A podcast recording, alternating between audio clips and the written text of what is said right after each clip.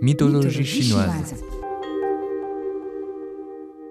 Les personnages de la mythologie chinoise présentent souvent des valeurs morales.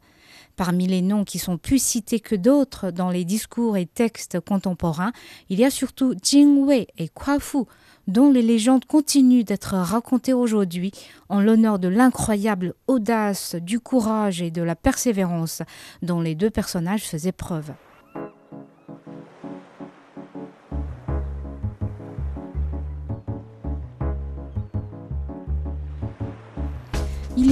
Très très longtemps, à l'époque néolithique selon les historiens, Di, un grand chef tribal considéré communément comme l'un des ancêtres de la nation chinoise, avait une fille appelée Nuwa. Oui, c'est le même prénom que la déesse créatrice de l'humanité, mais ce n'est pas la même personne. Il se trouve que Nuwa était une fille très dynamique qui adorait découvrir le monde. Elle aimait surtout s'amuser en bord de mer. Mais un jour, le malheur lui tomba dessus. Elle fut engloutie par les vagues. Ne pouvant pas accepter sa propre noyade, apparemment les morts sont capables de réfléchir et d'avoir une opinion, Nuwa, morte, s'est métamorphosée en un charmant oiseau. Une tête tachetée, un bec blanc et des pattes rouges, et son petit cri faisait le son Jingwei, Jingwei. Il fut donc appelé l'oiseau Jingwei.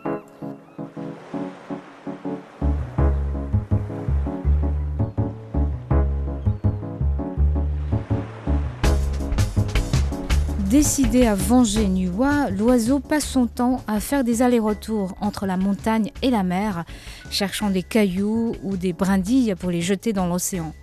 Combler la mer, c'est désormais sa mission et sa raison d'être. Jingwei l'oiseau est convaincu qu'en continuant à jeter des cailloux et des petits bouts de bois dans l'océan pendant des milliards d'années, il finira un jour par faire disparaître l'immense surface de l'eau. Son exemple est cité lorsqu'on a besoin d'y puiser du courage et de la confiance en soi pour relever un défi impossible avec des moyens extrêmement limités.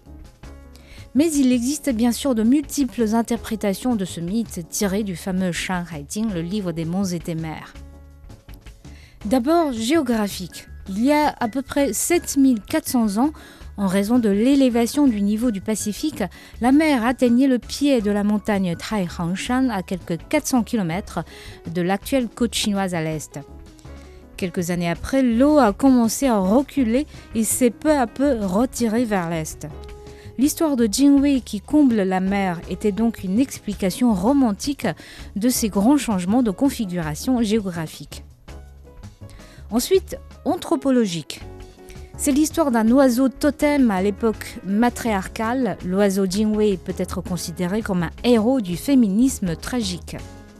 Enfin, historique. La noyade de Nuwa est une métaphore. Elle représente la chute de la dynastie des Shang ayant existé entre le XVIIe siècle et le XIe siècle avant notre ère.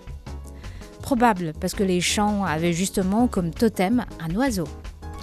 Sans vous citer toutes les hypothèses, tous sont pourtant d'accord pour voir dans la légende l'expression d'une très grande volonté de triompher de la nature.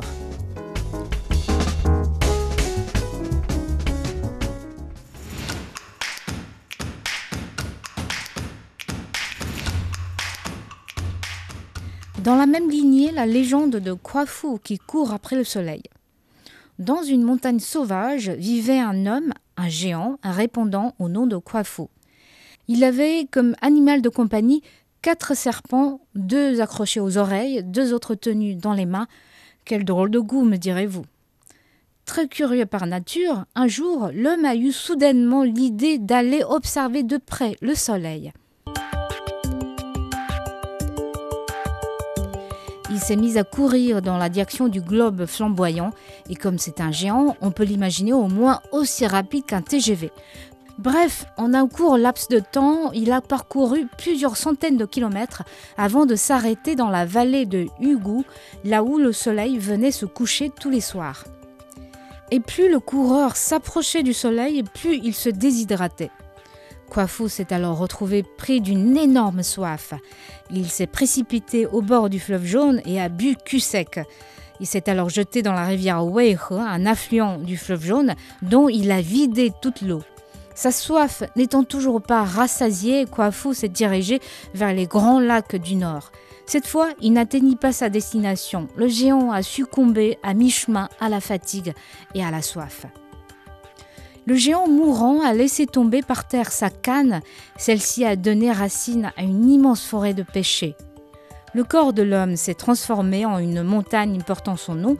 La montagne Kuafu se situe à Lingbao, dans l'actuelle province du Henan, au centre de la Chine.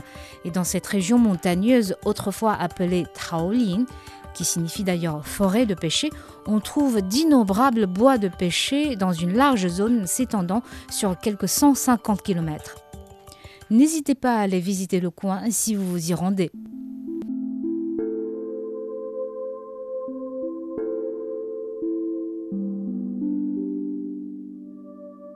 Et les scientifiques chinois d'aujourd'hui ont aussi hérité de la curiosité et de l'audace de Kuafu.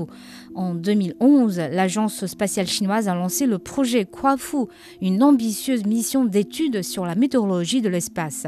Il s'agissait de surveiller à l'aide de trois satellites les activités solaires ainsi que leurs impacts sur l'environnement terrestre. La mission a malheureusement été suspendue pour des raisons de financement.